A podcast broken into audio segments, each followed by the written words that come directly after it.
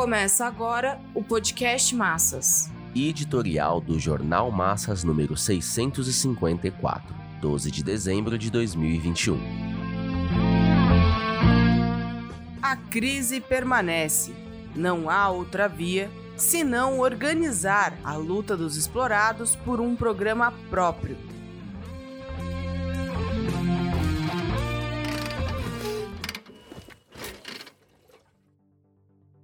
o surgimento da variante Omicron do Covid-19 volta a assombrar o mundo, justo quando parte dos países semicoloniais começava a respirar aliviada com a queda das contaminações e mortes. E os países imperialistas ainda tinham que lidar com a quarta onda da doença. O controle da pandemia era e é uma condição para restabelecer a normalidade econômica e amortecer os brutais efeitos sociais da doença.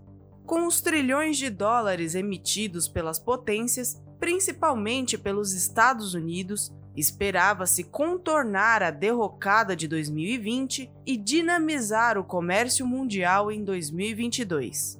Agora, as dúvidas sobre a possibilidade de uma significativa retomada econômica trazem a certeza de que a maior probabilidade é a de se manter a marcha da desintegração da economia mundial. A causa desse desvio de percurso para os representantes da burguesia estaria na variante Omicron. Evidentemente, a pandemia tão somente foi um indutor do processo de bloqueio e quebra de forças produtivas. É necessário reconhecer que o capitalismo internacional ainda não se reestabeleceu da crise aberta em 2008, reforçada com as quedas de 2014.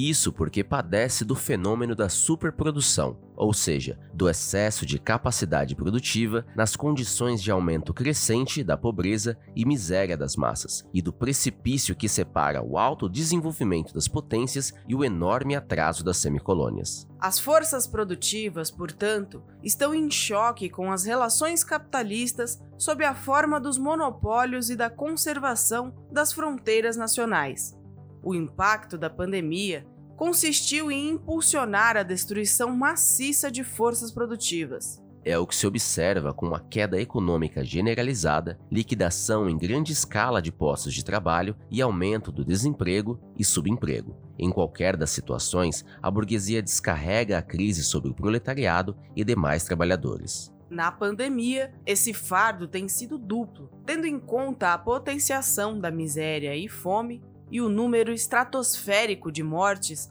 que ultrapassou os 5 milhões. A variante Omicron é mais uma das mutações do vírus. O pavor que voltou a rondar as potências, principalmente as da Europa, cujo número de vacinados é considerado satisfatório, tornou ainda mais clara a responsabilidade dos monopólios farmacêuticos e dos próprios estados dos países mundialmente dominantes. Constata-se o óbvio: não há como controlar a pandemia se uma boa parte dos países de economia atrasada não imunizar suas populações. Os estados imperialistas não só vacinaram a maioria da sua população, exceto aqueles que se mantiveram resistentes à imunização, como também estocaram uma montanha de vacinas.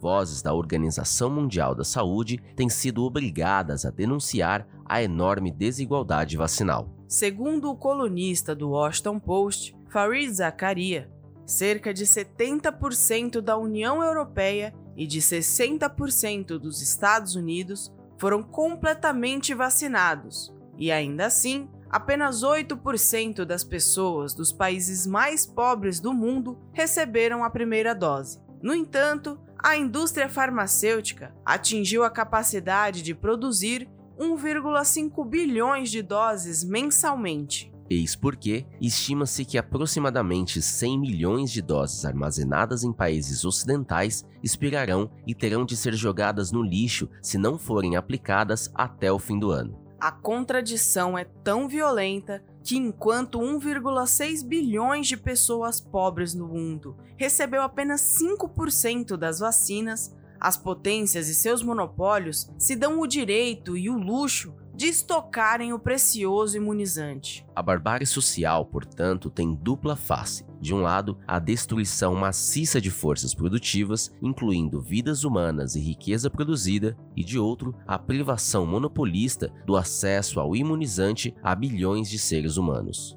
A cepa Omicron foi identificada na África do Sul, mas já foi detectada na Europa e Américas e está se espalhando a outros continentes. Ocorre que somente 23% dos sul-africanos com mais de 12 anos foram completamente vacinados, segundo The Economist. No continente como um todo, segundo a OMS, 8 em cada 10 nações africanas não conseguiram imunizar nem 20% da população. Assim, apenas 7% da população africana foi imunizada. Quando a pandemia foi anunciada no início de 2020, a OMS criou o consórcio COVAX para cobrir as nações pobres e miseráveis, o que fracassou terminantemente. Isso porque dependia das potências e dos monopólios. Suas críticas à desigualdade vacinal são cínicas e hipócritas.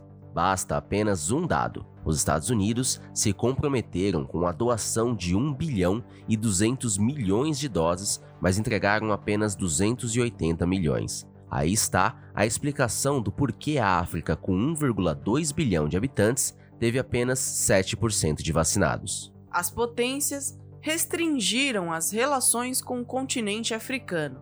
Inúmeros países estão impossibilitados de viagens a vários países da Europa. Trata-se, sem dúvida, de uma discriminação que evidencia ainda mais a responsabilidade das potências. Em toda a parte, realizam-se recuos na abertura e facilitação das viagens. Esses são reflexos da mísera imunização dos países pobres. Na América Latina e, em particular, no Brasil, porta-vozes da burguesia discutem novos efeitos sobre a economia convalescente.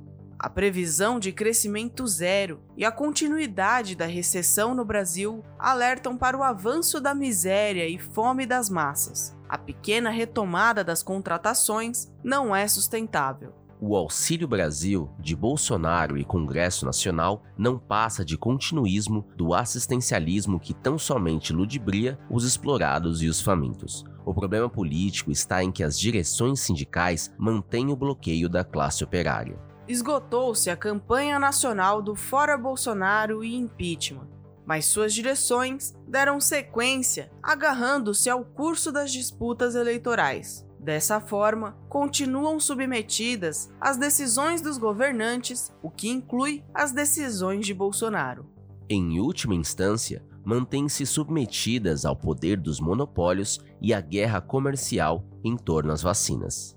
Está bem claro que Bolsonaro é um pequeno genocida diante dos estados imperialistas e dos monopólios que impedem o acesso à imunização a grande parte dos países semicoloniais. Somente o programa proletário de expropriação revolucionária do grande capital e da constituição de um governo operário e camponês responde à desintegração do capitalismo e ao avanço da barbárie social. São nessas condições que o POR vem trabalhando para que os explorados rechassem a política de colaboração de classes de suas direções sindicais e políticas. Um passo para a luta independente do proletariado consiste em defender um programa próprio de reivindicações que unifique a maioria oprimida por meio da ação direta e de sua organização massiva.